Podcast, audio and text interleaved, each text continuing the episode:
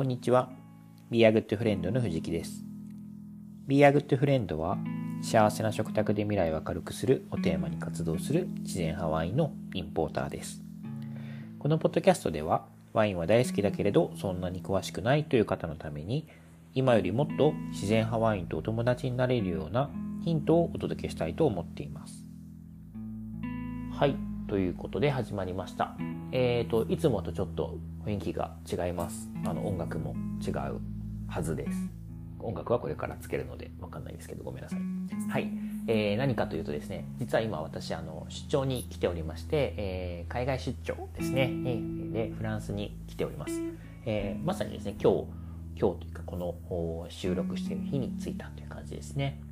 で、えー、今日からですね、ちょっと何回か、何回できるかわからないんですけれども、あの、この、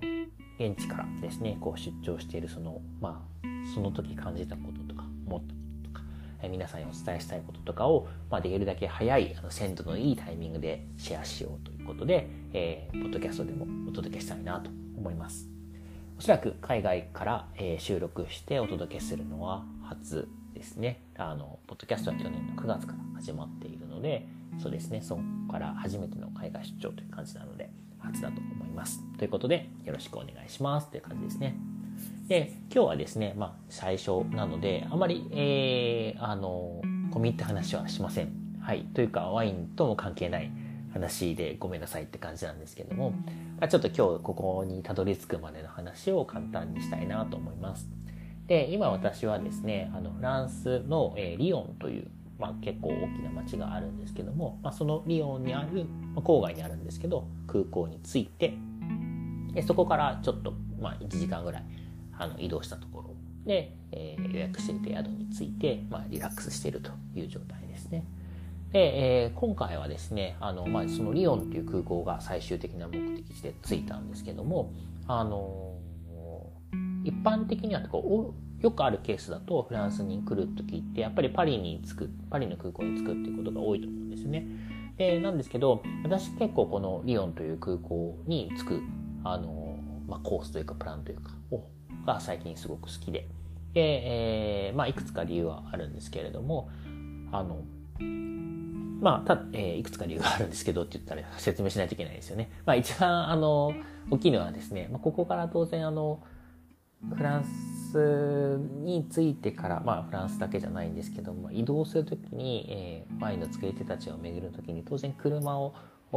レンタカーをして回るんですけれども、私はあんまり普段ですね、あの、運転がそんなに好きではないんですよね。あの、そんなにしょっちゅうしないっていうか。まあ、最近はですね、あの、日本でも、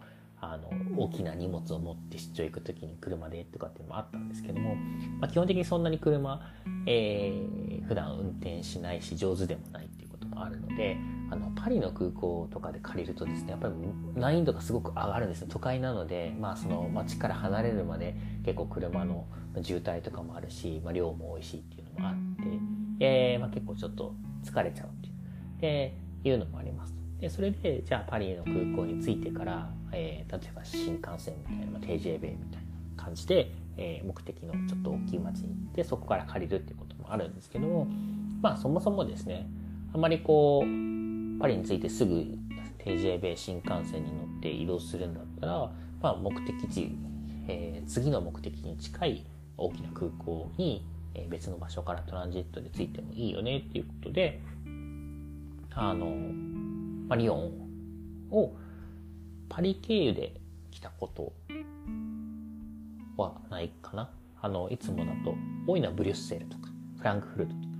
ああいうところを経由してですね、あの、着くことが多いです。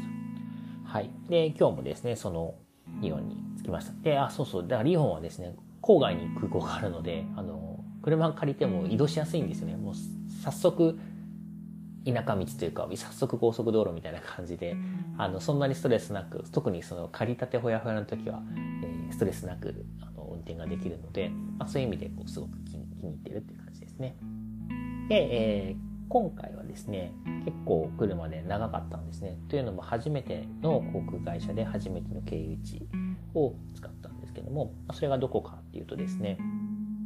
航空会社エミレーツ航空という航空会社を使ってえ、ドバイを経由して、え、アラブ首長国連邦の連邦を形成する国の一つですね首長国の一つのドバイを経由して、え、やってきましたと。でドバイというか中東自体が私人生初だったので、まあ、結構ドキドキワクワクしてたんですけども、まあ、そんなあのこともありながらというかそうですね。あのエミレーツ航空に乗るのも初めてだったので、まあ、どんな感じかなって楽しみにしながらやってきました。でただですね時間はめちゃくちゃかかっていて、えー、東京国際空港どちらそれ成田空港ですねいわゆる。成田空港を出発して、えー、11時間ぐらいかけてドバイまで行ってでそこで3時間半ぐらいのトランジットがあって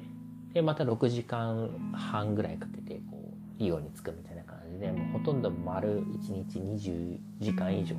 かけて、まあ、到達するっていう感じだったのでああ遠かったなっていう感じなんですよね。あのブリュッセルとかパリとかね、直通というかこう経由するにしても、まあ、そこまでで、まあ、以前だったら11時間ちょっと12時間かかんなかったぐらいじゃないかなみたいなイメージで、まあ、今はですねそのロシア上空飛べないっていうのもあってもう少し時間かかるイメージなんですけど、まあ、いずれにせよですねそのこう、まあ、ドバイに行くまでとヨーロッパの主要のハブ空港に行くまでの時間がほとんど変わらないみたいなところからさらにそこからの移動時間がぐーっと違う6時間もかからないのであのヨーロッパ内だともう本当に1時間半とか2時間とかで着いちゃうのであのそういう差があってですね結構今回は長かったなっていう感じでした。はい。で、えー、まあそんな初めての航空会社だったんですけどなんかですね、まあ、どんな航空会社だったかっていうところで、まあ、エミレーツ航空自体はですねすごいこう就航路線も多いですしあのかなりこう国際的にもあのなんて言ったらいいんでしょうね大きいあの航空会社なんですよね。でなのでまあなのでっていうわけではないんですけど例えば今回あの日本からドバイに行った飛行機とかはあのエアバス社まあ飛行航空会社っていう飛行機っていうのはエアバスとボーイングと、まあ、主要な航空機メーカー2社があるんですけどそのエアバス社のなんか A380 っていうのかな？なんかあの2階建てになる、えー、超巨大な飛行機で、えー、来ました。もう初めての感じですね。で、2階には当然、当然というか2階はですね、スイート、あスイートルームと言われる、あの、ファーストクラスだったり、えー、飛行機のスイートルームと言われるファーストクラスだったりとか、あの、するところ、ビジネスクラスだったりするところなので、当然行けないんですけども、あの、まあ、そういう2階建ての飛行機に乗って、えー、まあ、中東初めての中東ドバイの空港まで行きました。感じですね。だすごく快適でしたね。あのエコノミークラスでしたけどスペース的にもそんなこうエコノミークラス比較で言うと狭い感じはしなかったですしなんかあとそのシートの作りとかこうヘッドレストとかそういうとこも結構ちゃんとしてて快適な感じでしたしね。であとそのサービスしてくださるキャビンアテンダントの方々もすごいあの愛想も良くてなんか気持ちのいいところで。で、えー、まあ、快適に過ごせましたと。で今回ですねそんなまあいろいろ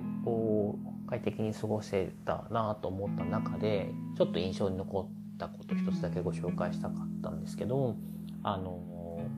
まあ、離陸前にですね、こう、皆さんが着席した状態で、えー、キャビンアテンダントの方が結構、またまた忙しく中でご準備されてる時に、まあ、これは他のね、航空会社さんとかにもあるんですけど、まあ、日系の航空会社さんにもあるんですけど、まあ、お子さんがいらっしゃるところに、まあ、特別なサービスをすると。えー、まあ、よくあるのが、こう、おもちゃをあげるみたいな、そんな感じのサービスがあって、まあ、エミレーツ航空さんでもおもちゃをあげるみたいなのもあったんですけど、これもう一つ素敵だなと思って、がなんかですねちょっとポラロイドカメラの、まあ、風貌もちょっとレトロなこうトイカメラっぽい大きいトイカメラっぽいポラロイドカメラで、えー、家族写真撮ってたんですよね。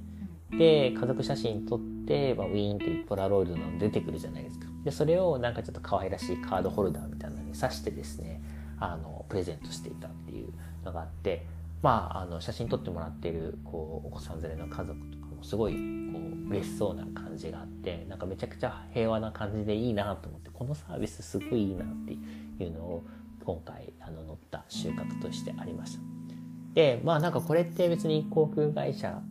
というか飛行機に限らずなんかこういう気が利いたサービスってあるよねっていうのはなんか思ったところなんですよね。うん、はいでえー、っとまあそれで、えー、ドバイを経由してですねあのさらにこう6時間ちょっとかけてリヨンまでやってきてでそのリヨンからですねこう車でレンタカーを借りて、まあ、1時間ぐらいのところで宿を確保していたのでそこでやってきたという感じですね。はいなので、まあ、明日からですね、こう、毎日ではないんですけども、作り手たちを訪問してですね、あの、行くという日々が続くので、まあ、ちょっとですね、こう、毎日お届けするのは難しいと思うんですけども、まあ、できるだけ、えー、新鮮なうちにですね、こう、自分の気持ちがこう、ホットなうちに、えー、皆さんにこの、えー、フランスのこう出張をのレポートをお届けしたいなと思いますので、えー、よければ、えー、楽しみにしておいていただければなと思います。はい、ということで最初の日はこんな感じでスタートしました。ということで、え、皆さんこれからまたどうぞよろしくお願いします。